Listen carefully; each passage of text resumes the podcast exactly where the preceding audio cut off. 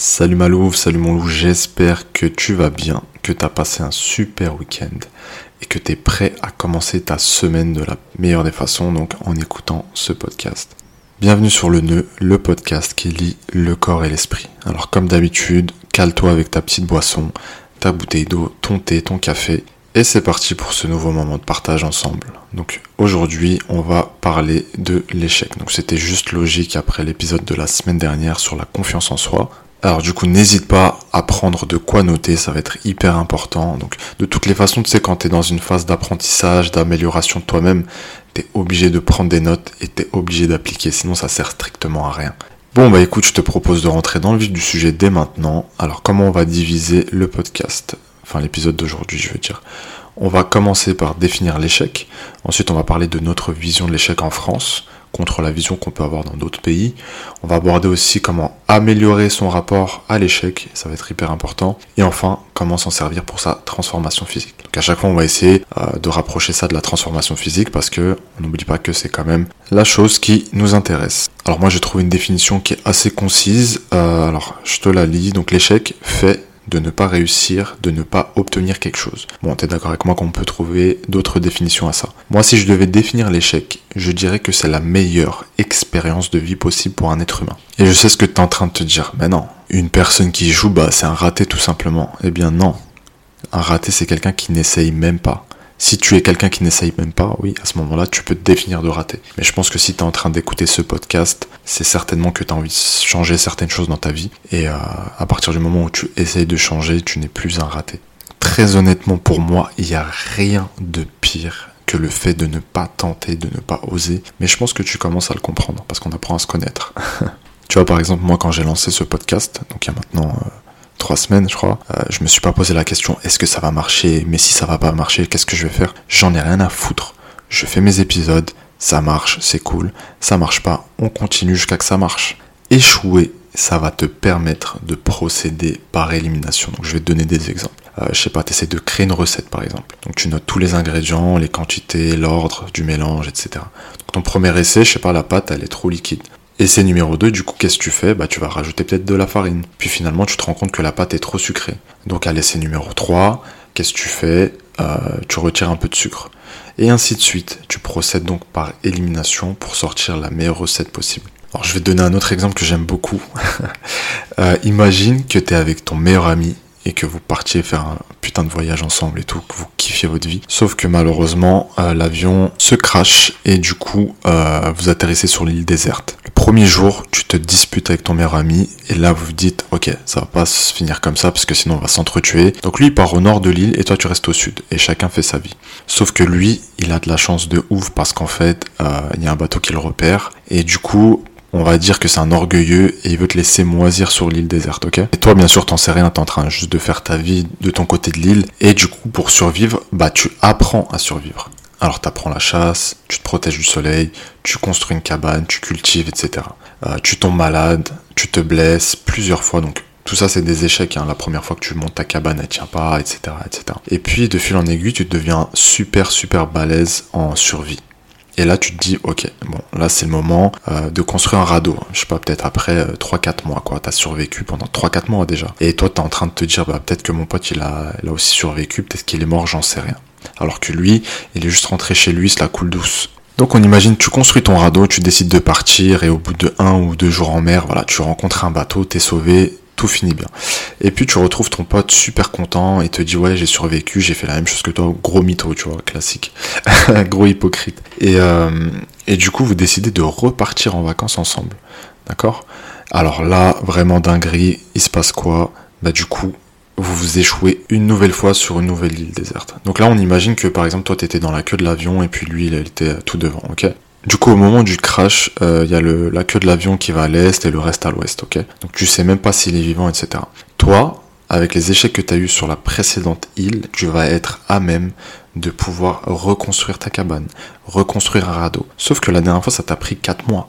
Mais avec l'expérience que tu as gagnée avec tes échecs, là, cette fois-ci, en un jour, c'est réglé, tu vois. Tandis que ton pote, qui a eu de la chance, qui n'a pas échoué, il est dans la merde, on est d'accord. Il va devoir repasser par toutes les étapes que tu as franchies, tous les échecs par lesquels tu es passé, et puis on est d'accord que d'une personne à l'autre, les échecs varient aussi. Donc jusque-là, tu es d'accord avec moi que échouer c'est en réalité se rapprocher de l'objectif. Je répète, échouer, c'est se rapprocher de l'objectif. Tu sais, j'ai appris au fil des années à aimer l'échec. Ça me permet euh, de me remettre en question, ça me permet de me challenger pour mieux faire la fois d'après, ça me permet d'optimiser. Donc j'adore échouer et je cultive l'échec et mon objectif après euh, ce podcast, enfin cet épisode d'aujourd'hui, c'est que toi aussi tu te réconcilies avec l'échec, que tu l'acceptes, que tu l'embrasses et que tu en tires les leçons.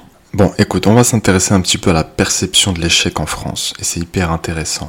Si jamais tu m'écoutes, c'est que tu es sûrement francophone, euh, que tu vis sûrement en France, et je fais un coucou à tous ceux qui vivent dans d'autres pays, que ce soit au Maghreb, peut-être au Canada, je ne sais pas, aux États-Unis, s'il y a des francophones aussi, donc un petit coucou à vous. Mais bon, comme je suis né en France, j'ai fait mes études en France, j'ai grandi en France, je te parle de ce que je connais le mieux, ok? En France, l'échec est quelque chose d'hyper mal vu. Je pense que je t'apprends rien. Quand tu rentres chez toi avec une sale note, tu sais que tes parents vont te fumer. Mes parents, donc c'était des immigrés, et je peux te dire que lorsque tes parents viennent d'un autre pays, te font grandir en France pour espérer une vie meilleure pour toi, si jamais t'as le malheur d'avoir une sale note, oh là là, tu sais comment ça finit cette histoire. En France et un petit peu partout dans le monde, donc on a un système de notation.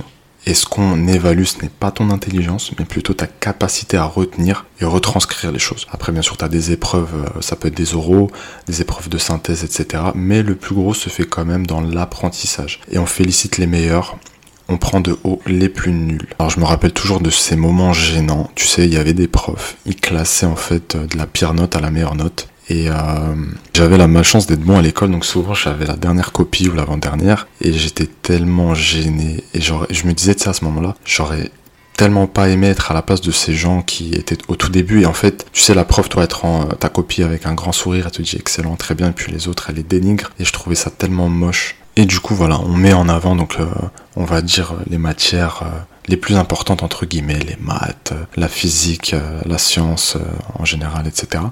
Et puis euh, voilà, on dénigre un petit peu tout ce qui va être artistique, alors que ça peut être hyper hyper intéressant, donc l'art plastique, la musique. Donc on voit bien qu'il y a un réel élitisme hein, dans le système scolaire et ceux qui échouent n'ont pas leur place. Hein. D'ailleurs, si tu n'as pas ton diplôme, tu ne peux pas accéder à certains boulots, hein, on est d'accord. Alors dans la même logique, on voit très bien que le statut social de celui qui a échouer est littéralement moqué. Hein. La fameuse question de euh, tu fais quoi dans la vie? Bah écoute, en ce moment, euh, je fais Uber. Ah ok, sympa. Euh, et tu sais, avec ce petit sourire narquois, histoire de dire putain, moi je suis juriste ou moi je suis avocat, je suis médecin et toi tu as un petit Uber quoi, tu vois. Et moi, ce qui me rend fou, c'est que la vraie question qu'on devrait poser en réalité, c'est est-ce que tu es heureux? Est-ce que tu es épanoui dans ce que tu fais? Parce que moi, je connais des médecins, je connais des avocats qui sont mais malheureux. franchement, c'est horrible, tu vois. Encore une fois, pour être quelqu'un en France, il faut avoir euh, des diplômes, des petits bouts de papier qui n'ont vraiment aucune valeur en réalité. Hein. Ne valorise pas tes compétences, mais juste un cursus que tu as passé avec brio, peut-être en trichant, peut-être euh, sur le fil du rasoir. Mais euh, voilà, ça veut pas dire que tu es un bon médecin, ça veut pas dire que tu es un bon avocat, ça veut pas dire que tu es un bon nutritionniste comme moi.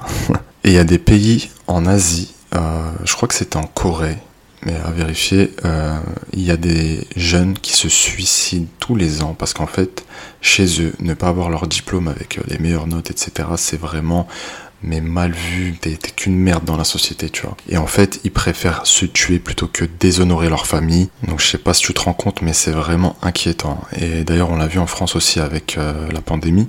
des étudiants en France qui se sont donné la mort, qui ont fait des tentatives de suicide parce que ils avaient peur d'échouer à leurs examens, ils avaient peur de l'avenir, etc., etc. Donc on voit bien que c'est vraiment une question euh, de société. Hein. Donc on va imaginer maintenant que tu sois entrepreneur, ok T'as un super projet, hyper cool, tu te dis je vais tout casser, etc. Donc forcément tu dois lever des fonds et pour lever des fonds, bah tu vas à la banque. Donc tu vas à la banque, tu présentes ton projet, ils sont emballés, etc. etc. Y a aucun problème. Euh, tu récupères l'argent, tu investis dans ton entreprise. Euh, il se trouve que ton entreprise, je sais pas, au bout de 6 mois, 1 an, elle fait faillite, ok? Mais euh, tu gagné de l'expérience, euh, tu vu quelles étaient tes erreurs, etc. etc. Donc toi, tu as envie de te relancer, t'as pas envie de lâcher l'affaire. Alors je peux t'assurer que si tu retournes à la banque, tu n'auras pas de prêt. Ils vont se dire, attends, le mec, on lui a prêté 200 000 euros, euh, il a fait n'importe quoi, il s'est endetté, etc., etc. Sa société, a la coulé, c'est mort, on lui prête plus un centime. Aux États-Unis, par exemple, la mentalité, elle est tout autre. Alors, ce pays, euh, il a ses défauts, etc. Mais l'échec est plutôt bien perçu. Les banques, elles n'ont pas de mal à te suivre sur tes projets. Même si tu te casses la gueule sur un projet, et puis tu vois, c'est pareil un petit peu dans le monde du travail. Les gens n'ont rien à foutre de ce que tu fais dans ta vie. Tu peux leur dire je suis éboueur, ou bien voilà, euh, je suis euh, chauffeur-livreur, etc. Ils en ont rien à faire. Et puis ils sont totalement décomplexés face à l'échec parce qu'en fait ils ont compris que l'échec, ok, ça peut faire mal, mais ça peut te faire gagner gros, que ce soit dans ta carrière, que ce soit financièrement, dans tes relations, etc., etc. Parce que tu prends de l'expérience. Et du coup, on le voit très bien dans les interviews, euh, on le voit très bien dans les conférences TEDx, par exemple, les gens mettent en avant leurs échecs avant leur succès. Je vais te raconter une petite anecdote. Euh, voilà, j'avais 18 ans, je passais le permis, euh, et du coup, bon, je fais mes heures, etc. Et en fait, je l'ai raté une fois, parce que je roulais trop vite en arrivant sur une intersection. et du coup, l'inspectrice a freiné à ma place, etc. Bon, tu sais comment ça se passe. Du coup, quand je suis rentré, ma mère me dit alors, ça s'est bien passé et tout, et moi, je riais un peu jaune, je dis ouais, ça s'est bien passé, etc alors que je savais que ça allait être très compliqué. Je me disais, bon, il y a 90% de chances que tu ne l'aies pas, et on sait jamais, tu sais, tu gardes toujours un petit espoir. Du coup, euh, je me suis un petit peu rattaché à ce petit espoir, tu vois. Et euh, en fait, donc j'avais hyper peur parce que je voulais pas décevoir ma mère, elle a jamais été déçue, etc. Et euh, quelques jours après, je sais plus, je crois c'est une semaine après, je reçois la lettre. Sauf qu'en fait, la lettre, elle pèse très très lourd, tu vois. Et en fait, quand tu rates ton permis, il te renvoie ton dossier avec. Et j'étais dégoûté. Et du coup, je suis en bas, au niveau des boîtes aux lettres. Euh, je me dis putain non, faut pas que je monte maintenant, je vais me faire démonter et tout. Franchement, je vais pas assumer et tout. Je me dis bon, vas-y, c'est pas grave. Je monte, je dis bon, écoute maman, j'ai pas eu mon permis, euh, voilà, je suis un peu dégoûté, je dois me réinscrire à, à, l'auto-école, tout ça, tout ça. Et finalement, ça s'est plutôt bien passé. Elle m'a dit c'est pas grave, tu l'auras la prochaine fois, etc. Tout ça pour te dire que des fois, on se met la pression, mais pour rien du tout. On a peur de la réaction des gens, de notre famille, de nos proches par rapport aux échecs et bien souvent, c'est juste dans ta tête. On se rend compte qu'on est vraiment vraiment en retard en France et que si on n'avance pas vers la valorisation de l'échec, les gens ne vont pas innover parce qu'ils vont avoir peur d'entreprendre et l'écart avec les autres nations sur le plan technologique ou économique va se creuser, j'en suis persuadé. Attention, toi qui as peur de l'échec, tu ne fais pas avancer le pays. Donc si vraiment t'es un patriote, il va falloir te décomplexer par rapport à ça, il va falloir aimer l'échec. Encore une fois, aimer l'échec, c'est hyper important. On est en 2021, le système est obsolète, il faut vraiment qu'on avance, il faut vraiment avancer. Si tu viens d'une famille maghrébine ou africaine, tu sais comme moi que l'un des critères de la réussite, c'est se marier. C'est que du bullshit. Je te dis bullshit pourquoi? Parce qu'en fait, ça te met tellement de pression, ça pèse tellement qu'il y a des gens qui aujourd'hui sont en dépression à cause de ça. Des hommes, mais surtout des femmes. Et du coup, tu fais des mauvais choix, ça finit en divorce ou tu te retrouves excuse-moi du terme, mais coincé avec quelqu'un que tu n'aimes pas, qui ne te respecte pas, peut-être avec un ou deux enfants, et franchement c'est dur. On n'en a rien à foutre de cocher des cases euh, pour plaire à notre famille, on n'en a rien à foutre. À partir du moment où tu es respectueux, tu fais ce que t'aimes et t'es heureux, peu importe si tu te maries dans l'année, dans dix ans, on n'en a rien à faire. Ce qui rend réellement heureux, c'est la gratitude, c'est le détachement, c'est les moments de qualité, c'est pas cocher cette putain de case du mariage. Alors attention, je suis pas en train de te dire que si t'as trouvé la bonne personne, tu dois tout faire pour la quitter. Non, pas du tout. Si t'as trouvé la bonne personne, engage-toi avec elle, va au bout des choses. Mais je parle des gens, tu vois, qui sont célibataires, qui sont très bien tout seuls, qui sont épanouis et qui attendent vraiment la bonne personne. Et puis de l'autre côté, tu sais, t'as la famille qui met la pression parce que euh, si tu n'es pas marié, c'est un échec. Comme je le dis toujours, pour changer à grande échelle, il faut commencer par un changement individuel. Donc à toi de faire l'effort de te réformer, de devenir meilleur.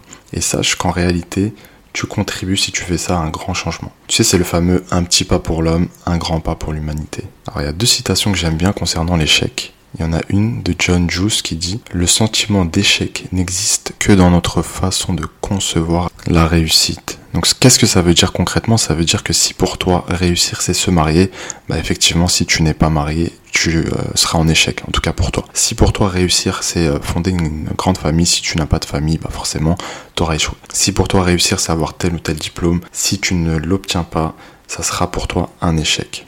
Il y a une autre citation de Benel Kaidris qui dit Celui qui n'avale jamais les amertumes de l'échec coûtera moins les délices de la réussite. Ce que ça veut dire, c'est que tu ne peux pas savourer la réussite, l'apprécier au maximum si tu n'as jamais échoué. D'où l'importance d'échouer. Il faut vraiment que tu commences à t'aimer au point que l'avis des autres ne compte plus. Quoi que tu fasses, si tu es en accord avec tes valeurs, si tu es heureux, si tu es dans un processus d'amélioration continue, si tu es vers, euh, tu sais, cette, euh, cette quête de la meilleure version de soi-même, t'en as rien à faire des autres. Tu vois, à travers tout ça, on voit bien que la définition de l'échec, elle est liée directement à ta culture, à la définition que tu te fais de la réussite et de l'échec et que se font aussi tes proches, hein, parce qu'on est très très très influencé par les proches également. Les gens n'osent pas parce qu'ils ont peur d'échouer. Et ça pour moi c'est le plus grand cancer de l'humanité, c'est quelque chose qui va te rendre malheureux.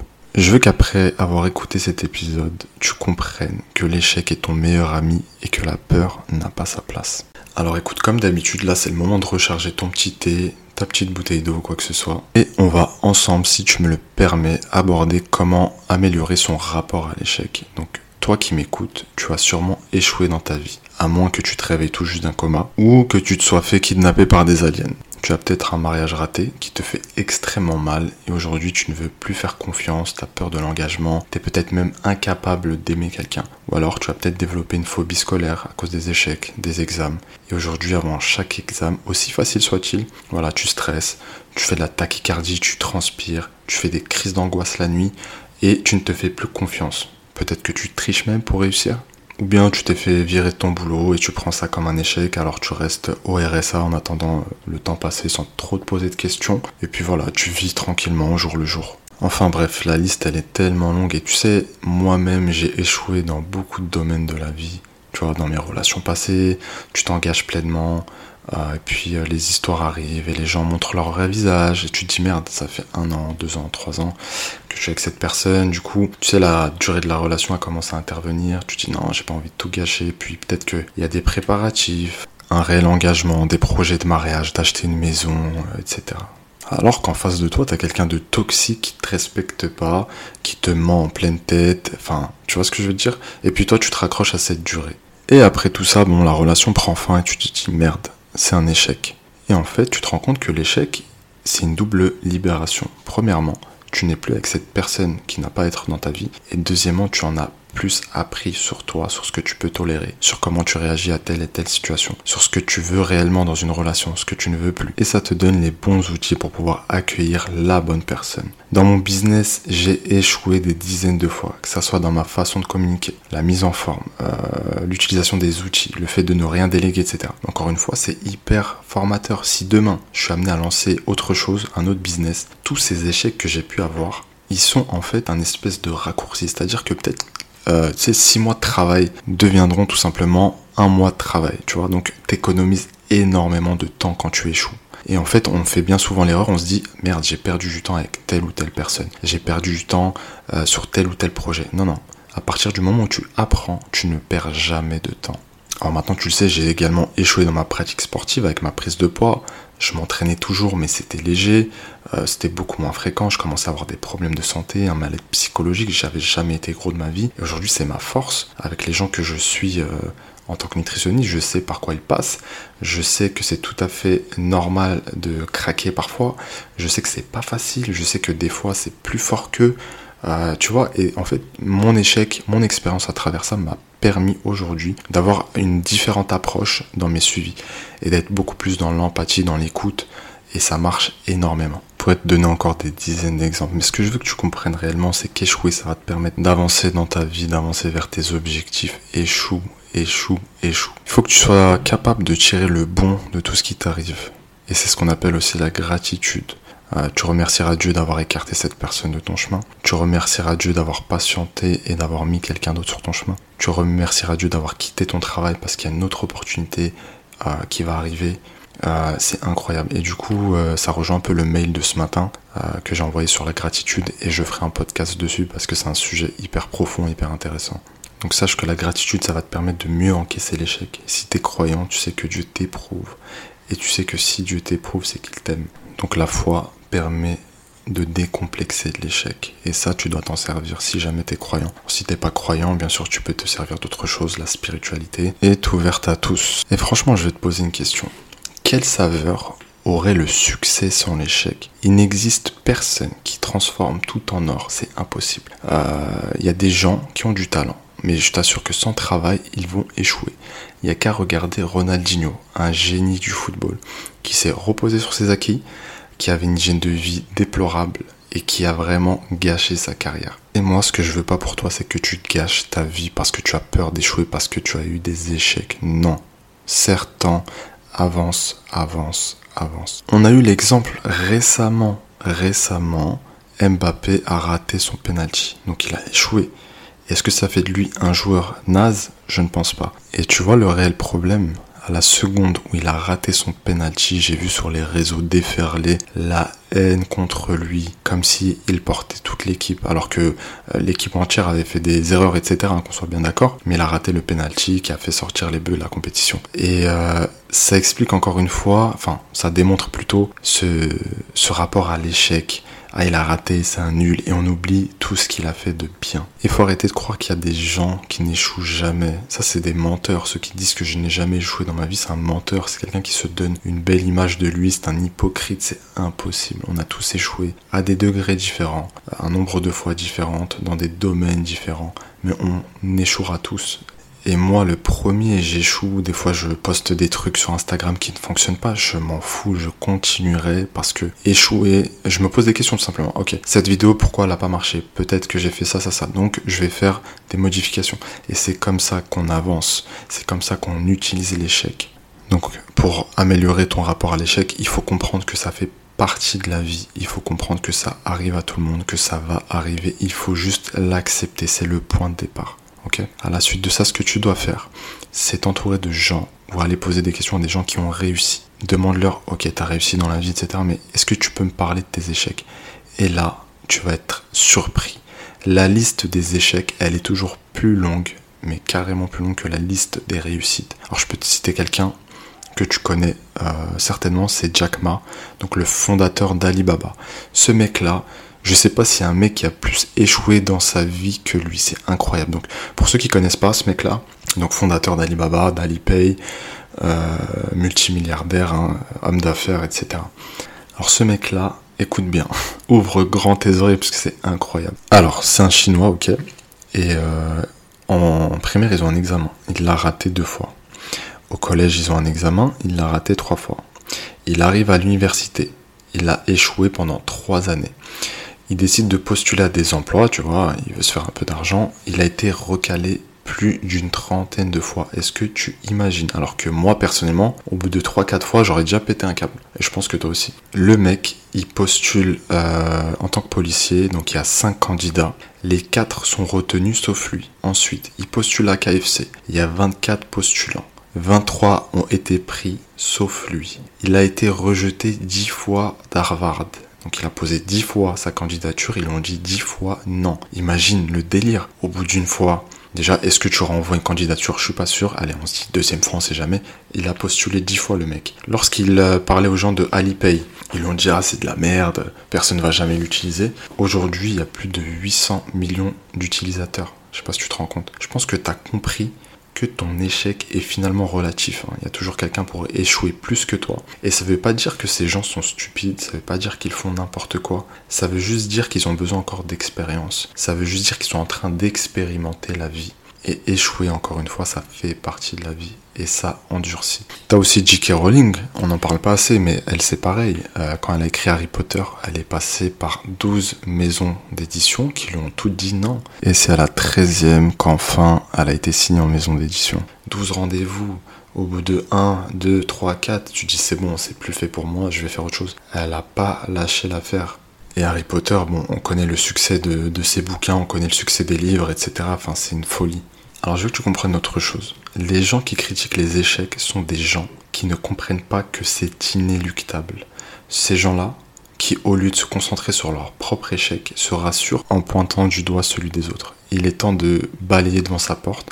Et si toi aussi tu es quelqu'un qui te réjouit de l'échec de quelqu'un, il est temps que tu euh, te réformes par rapport à ça. Il est temps que tu regardes ce qu'il se passe réellement dans ta vie parce que c'est ce qui t'intéresse. La vie des autres, on n'en a rien à faire. On se concentre sur notre vie et c'est en impactant ta vie que tu vas pouvoir impacter la vie des gens autour de toi. Mais d'abord, il faut commencer petit. Il faut commencer par soi. Alors ça fait quelques minutes qu'on discute ensemble et je pense que tu as bien compris que le fait d'échouer ne fait absolument pas de toi un raté. Ce qui fait de toi un raté, c'est ce que tu vas faire après l'échec. Est-ce que tu vas te renfermer sur toi? Est-ce que tu vas devenir passif? Est-ce que tu vas pleurer sur ton sort? Mais est-ce que tu vas apprendre? Est-ce que tu vas faire les modifications nécessaires? Est-ce que tu vas avancer sans avoir peur de tomber encore et encore? Donc voilà, comme je t'ai dit, je pense que la meilleure des choses à faire pour se rendre compte de cette puissance de l'échec, c'est de discuter avec des gens qui ont réussi, pose-leur des questions, échange avec eux et tu vas voir qu'ils n'ont pas été épargnés par l'échec. Et bien au contraire, en général, comme ce sont des gens qui ont pris des risques, ce sont des gens qui ont plus échoué que la moyenne. Je vais t'expliquer maintenant pourquoi l'échec est bon pour ta transformation physique. Lorsque tu réponds intelligemment à l'échec, c'est-à-dire que tu continues, tu optimises, tu fais les réglages, eh bien ça te permet de travailler ton endurance au niveau mental. Et ça, c'est hyper important pour te transformer. Pour la simple et bonne raison que ça prend du temps. Et si tu n'as pas cette endurance, tu n'iras jamais au bout des choses. Et c'est peut-être la raison pour laquelle aujourd'hui tu es bloqué, que tu n'arrives pas à atteindre ton physique idéal. Bien sûr, pour peu qu'il soit réaliste. Faire face aux échecs, ça va te permettre également de noter tes progressions aussi minimes soient-elles. Et ça, c'est un boost pour ta confiance en toi, comme tu le sais. On l'a abordé la semaine dernière. Échouer, ça va aussi te permettre de te remettre en question quand c'est nécessaire. Donc tu vas comprendre pourquoi tu as échoué, où est-ce que tu as merdé, comment tu peux faire pour améliorer les choses, pour avoir les résultats attendus. Et cette remise en question, elle n'est pas à la portée de tous. Il faut avoir du recul sur la situation, s'extirper de l'émotivité du moment et tu sais très bien que quand tu échoues en général, voilà, tu es crispé, tu es énervé, tu veux rien comprendre. Mais ça va être le moment de travailler sur ton émotivité. Essayer de rationaliser, tu vois. Et je sais que c'est facile à dire encore une fois, mais si tu maîtrises cet outil, tu vas pouvoir aller très très loin. Moi, par exemple, tu vois, pendant ma perte de poids, j'ai essayé plein de choses. Hein. Il y a des semaines où je voyais aucune différence. J'aurais pu être saoulé parce que je faisais des efforts et en fait, ils ne sont pas récompensés parce que tu vois rien. J'ai rien lâché, euh, j'ai continué, j'ai tout fait pour réussir. Je me suis posé, j'ai pris des notes, j'ai écrit ce que je devais faire pour réussir. J'ai procédé par élimination et j'ai enfin trouvé le bon cocktail. Et ce cocktail qui a été ok pour moi, pour ma transformation physique, ne l'est pas forcément pour toi. Et c'est pour ça que c'est important aussi si tu te fais suivre euh, de demander quelque chose de personnalisé. Et je sais que malheureusement, beaucoup de collègues font du copier-coller et malheureusement, bah, euh, ça impacte les résultats et puis les gens ne sont pas contents, etc. Il y a un gros travail à faire pour se transformer physiquement, il y a un travail de visualisation et ça passe par l'échec. Et en fait, à chaque fois que tu échoues, il va falloir repenser à ton objectif. Ok, là j'ai merdé, j'ai peut-être perdu une semaine, deux semaines, un mois, mais c'est pas grave. Mon objectif c'est celui-là, il faut que je l'atteigne. Ça doit être euh, une obsession, tu dois être acharné que ça soit euh, pour ta transformation physique ou pour d'autres choses. Hein. Alors comme à mon habitude, je vais rapprocher ce podcast d'un petit suivi que j'ai eu il y a maintenant euh, il y a trois mois. Donc c'est Sophie, une jeune femme, donc c'est une infirmière. Elle décide de se reprendre en main et elle me dit qu'elle a tout essayer, mais littéralement tout pour perdre du poids. Le jeûne hydrique, le régime du camp, la diète cétogène, enfin bref, tout, le jeûne intermittent, etc. Elle me dit que je suis sa dernière chance, et puis je réponds qu'effectivement, elle a toqué à la bonne porte. Parce que c'est mon domaine, je le maîtrise, je sais que je suis bon là-dedans. On commence à énumérer tous ces régimes, combien de temps, combien de poids t'as perdu, après combien de temps t'as repris le poids? Et puis on creuse. Et je me rends compte en fait que malgré tout, elle a une super qualité, Sophie, c'est qu'elle n'a jamais, jamais lâché. Et d'ailleurs, euh, petit coucou à toi, je pense que tu vas nous écouter. Et du coup, je te disais, donc elle a jamais rien lâché et je sais qu'elle sera récompensée là maintenant tout de suite. Pourquoi? Parce qu'en fait, elle m'a contacté. Et là, tu es dans mon domaine d'expertise et je suis le meilleur entre parenthèses, booster sa confiance en soi, hein, se dire qu'on est le meilleur, fermer la parenthèse. Et du coup, on met en place programme qui lui colle à la peau. Et la semaine dernière, après trois mois, elle m'envoie un message, c'est pour ça que je te parle d'elle, pour me remercier et me dire qu'elle a stabilisé son poids et qu'elle a compris l'importance d'avoir changé sa façon de s'alimenter, etc. Pourquoi je te parle de ça? Je te parle de ça parce qu'en fait, elle a échoué, elle s'est cassé la gueule plein de fois. Et ses échecs lui ont ouvert une opportunité, celle de me contacter, euh, pourquoi ça a été une opportunité? Parce qu'elle a fini par réaliser ses objectifs. Aujourd'hui, elle les a atteints, elle a stabilisé son poids, elle est très satisfaite. Donc tout ça pour te dire que quand tu vas échouer, échouer, échouer mille fois, au final, il y a la porte du succès qui va s'ouvrir à toi. C'est obligatoire. Tu sais, ça me fait penser un peu à cette photo qui tournait sur les réseaux sociaux. C'est le mec euh, qui est en train de creuser, tu vois, parce qu'il est à la recherche de diamants et euh, il lui reste un coup de pioche à faire et il baisse les bras parce qu'il se dit c'est mort, ça va jamais arriver. Et ce que je veux dire, c'est que je veux pas que tu rates ces diamants-là, toi.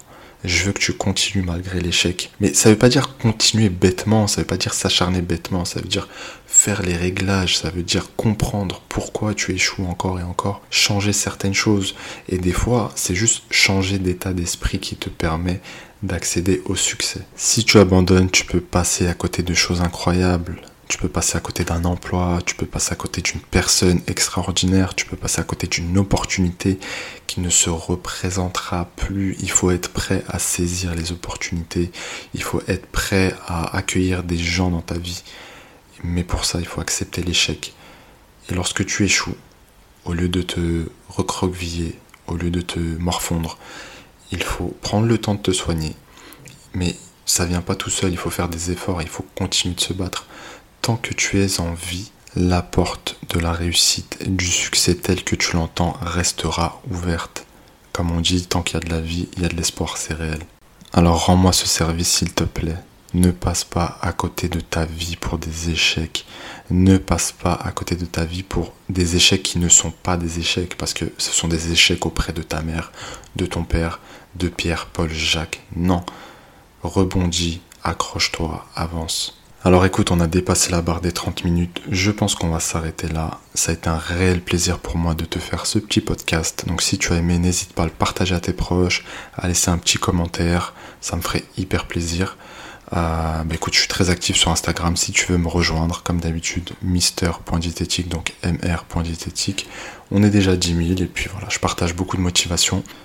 Je te fais des partages au niveau de mes coachings, etc., etc. Je publie une vidéo par jour de motivation, un petit réel, donc euh, voilà, pour donner du peps. Et puis voilà, si jamais tu as envie de commencer un coaching mental, tu m'envoies un petit DM et puis on voit ça ensemble avec grand plaisir. Et surtout, surtout, surtout, n'oublie pas que tu es extraordinaire. Peut-être ne le sais-tu pas encore.